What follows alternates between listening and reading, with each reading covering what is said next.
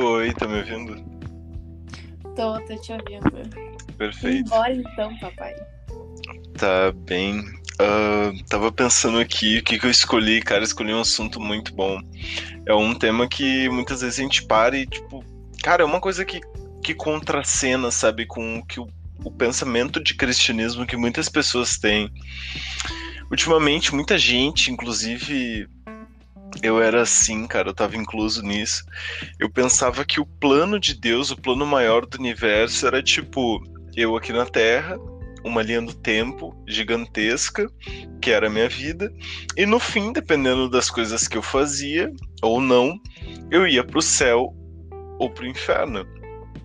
A gente tem essa visão, sabe, essa coisa mais tipo, ah, cara, o que eu, sabe, eu vou fazer isso porque senão eu vou pro inferno, eu vou fazer isso porque eu quero ir pro céu. Cara, se a gente olhar o plano de Deus, não tem nada a ver com isso, sabe? Isso é uma coisa que a gente criou, é algo muito, sabe, muito antropocêntrico, tipo, muito focado no homem, muito focado em nós, muito focado no eu. Cara, quando a gente para pra analisar, se a gente for lá desde Marcos 1, cara, tu vê que essa história, ela vem, vem bem bem mais do que isso, sabe? Vem como, cara, isso aqui era uma terra, era uma terra unificada, num tempo onde Deus convivia com, com o homem, com Adão, em, em, plena harmonia, não tinha problema nenhum, eles habitavam o mesmo espaço. O reino do céu, ele, de certa forma, ele abrangia o, a terra, sabe? Ele, é ali, através do jardim, ele era um exemplo de como o reino de Deus poderia, tipo, habitava, tinha essa comunhão, sabe? Só que no momento que Adão, que o homem pecou, cara, houve a separação. E que separação é essa? Nós somos condenados, nós somos inteiramente condenados a sofrer, nós somos condenados a, a viver uma vida dura, uma vida, dura, uma vida de, de dificuldades, uma vida de sofrimento. Só que, cara, tu já começa a entender, tipo, cara, então não é só uma questão de, tipo, ah, eu ir para algum lugar, mas sim algo vai acontecer na Terra. E que algo é esse, cara? A gente começa a ver que é o plano de redenção de Deus que vai entrar em ação através de Jesus. E que plano é esse? É de trazer o céu e a terra novamente e se tornarem um só, a unificação deles novamente, essa comunhão intrínseca sem defeitos, sabe? Então, cara, não é mais uma questão de eu ir para algum lugar, mas sim Deus vir para terra, sabe? Que venha o teu reino. Então que a gente tenha uma, uma noção diferenciada, sabe? A gente pode a gente pode aprofundar muito nisso.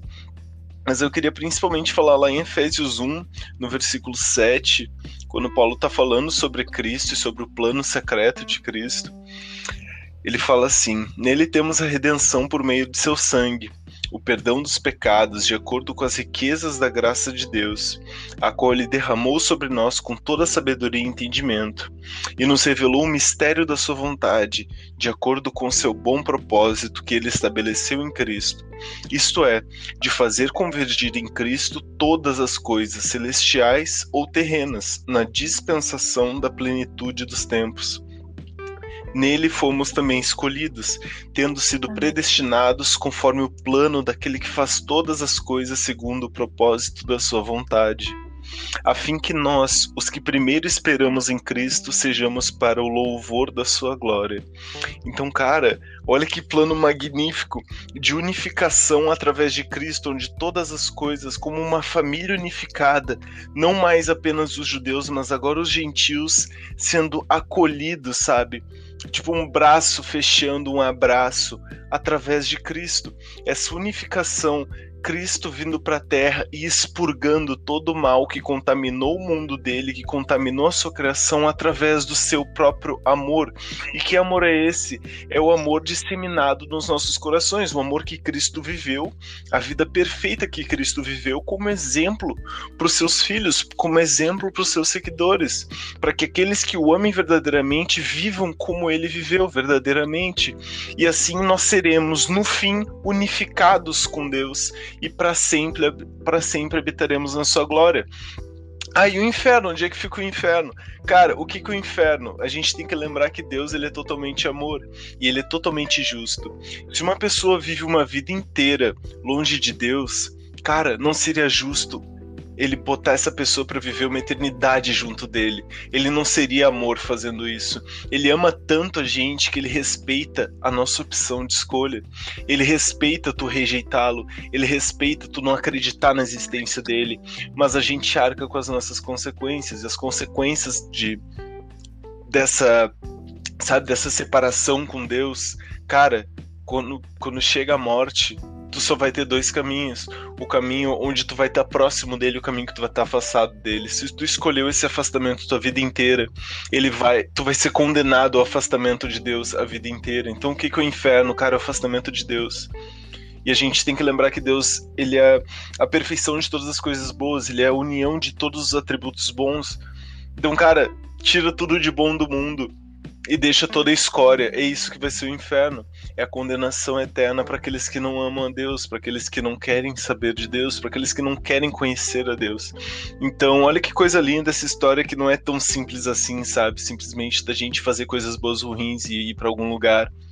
Mas que a gente entenda que o que nos liberta e o que nos define, o que define o nosso destino é a nossa relação com Jesus, é a nossa relação com o próprio Deus.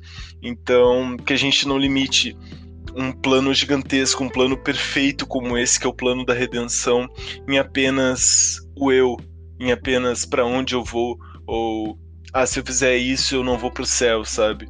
Mas que a gente tem em mente que o que o foco é amar a Deus e amando a Deus a gente vai ser herdeiro, amando a Deus, a gente vai ser digno, amando a Deus verdadeiramente, a gente vai passar a eternidade com Ele. Eu acho que é isso que todos queremos. Enfim, eu não vou me estender muito, mas era isso bem completinho e bem concentrado. O que tu tem a falar, Júlia? Cara, é sensacional quando a gente pega e para para pensar um pouquinho sobre isso, né? Sobre qual lado que a gente vai escolher, sobre qual posição que a gente vai tomar. É aquela coisa, né? Tomar posição como filhos de Deus, porque a criação aguarda, né? É uma ardente expectativa na gente, para que a gente manifeste através de Cristo o amor de Deus. Porque, o cara, ele é um mediador. Através dele, hoje a gente tem a reconciliação com o Pai, a gente tem é, a intimidade com Ele novamente, porque antes nós éramos separados dele. Mas agora não, agora a gente é encontrado nele. Agora ele está em nós e nós estamos nele. E é uma constante assim, né? Uma reciprocidade dos dois lados. Não adianta pedir é, 100% de Deus e eu não dar nem 30% da minha parte. Cara, interessante demais. Vá, fé no Pai, isso aí. Amém. Eu gosto muito de, de citar um autor, que é um dos meus autores favoritos, o Frank Turek. Ele tem uma, uma frase sensacional sobre o destino das pessoas. Pensa assim, ó. Imagina aquela guria que tu gosta muito e tu enche o saco dela, sabe? Tu liga para ela, tu manda flores, tu faz bilhetinhos, sabe? Tu quer chamar a atenção dela para que ela se sinta atraída a ti. E assim Deus faz. Deus nos dá redenção, Deus nos dá pessoas que chegam até a nossa vida e Deus nos dá, cara, a Bíblia, Deus nos dá palavras de conhecimento, Deus nos dá várias, vários instrumentos para que nós possamos nos achegar a Ele, sabe? Ele é muito gentil, ele é muito querido, sabe? A gente precisa enxergar isso. Só que ao mesmo tempo muita gente não quer saber de Deus. Cara, isso é triste. O que que acontece? Cara, como ele é totalmente am amor, ele não pode negar a sua natureza. Então o que que ele faz? Cara, se uma pessoa tá enchendo muito teu saco e ela verdadeiramente te ama e ela reconhece que tu não quer nada com ela, cara, se o amor dela é verdadeiro, ela vai te deixar, ela vai te deixar e, sabe, deixar tu seguir teu caminho. E assim é que Deus, assim Deus faz conosco. Ele nos entrega as nossas paixões, ele nos entrega as nossas vontades, se a gente não quer nada com ele. E olha que lindo isso, cara, um Deus totalmente justo que nos concede o livre-arbítrio como forma de amor e que a gente saiba aproveitar isso, porque as ferramentas que a gente recebe, cara, são sensacionais e ele tenta nos alcançar de todas as formas possíveis. A gente só precisa abrir o olho e enxergar isso.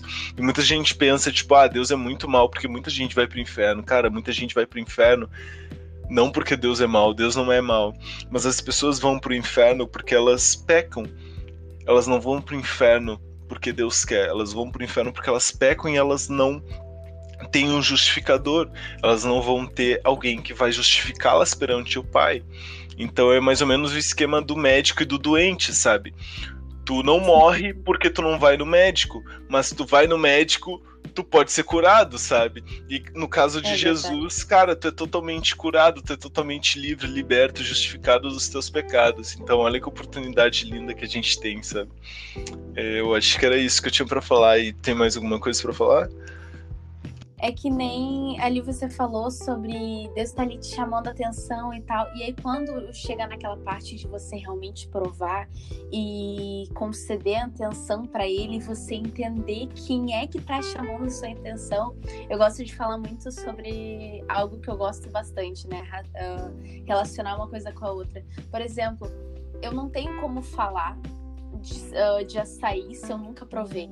Tipo, ai, falar o quanto ele é bom, mas como é que eu vou falar o quanto ele é bom se eu nunca provei aquilo, se eu nunca me deixei aberta à possibilidade de provar aquele açaí?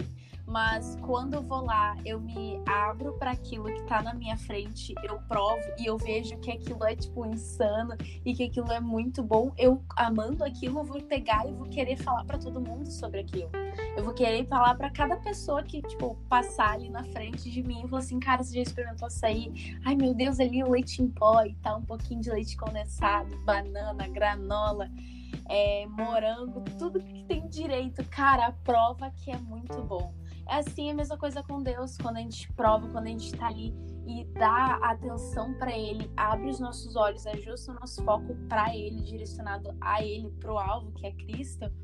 Meu, não tem como você ficar na mesmice de não querer falar. Você vai querer falar a todo instante sobre o Deus que você está servindo, sobre esse Deus de amor. Então, meu, eu acho que é, é isso mais ou menos que, que tem para falar, assim. Mas glória a Deus, glória a Deus. Muito bom, muito abençoado, muito usado por Deus. Amém. É isso. Espero que o pessoal goste bastante, que a gente vai começar a fazer esse, esse novo modelo né, de, de apresentação. E sei lá, é algo que eu curto muito, eu já falei isso várias vezes aqui. Cara, eu gosto muito desse formato, sabe? Onde a gente converse e o outro interage, as pessoas podem ouvir essa interação como, elas, como se elas estivessem ali. E é verdade. É isso, espero que vocês gostem e a gente vai continuar trabalhando em cima disso. E que Deus é abençoe vocês. Exato. E buscando a perfeição e sempre seguindo, sabe, os conselhos de Deus primordialmente. E logo depois. É isso. amém, amém. Um amém. coração de vocês. Beijo, gente. A gente se vê. A gente se vê no Não sei que horas vocês vão ouvir isso aqui, mas bom dia, boa tarde, boa noite. E boa estejam conectados. boa madrugada. É isso. Estejam conectados, isso aí. Tchau, tchau, gente. Deus abençoe e até o próximo.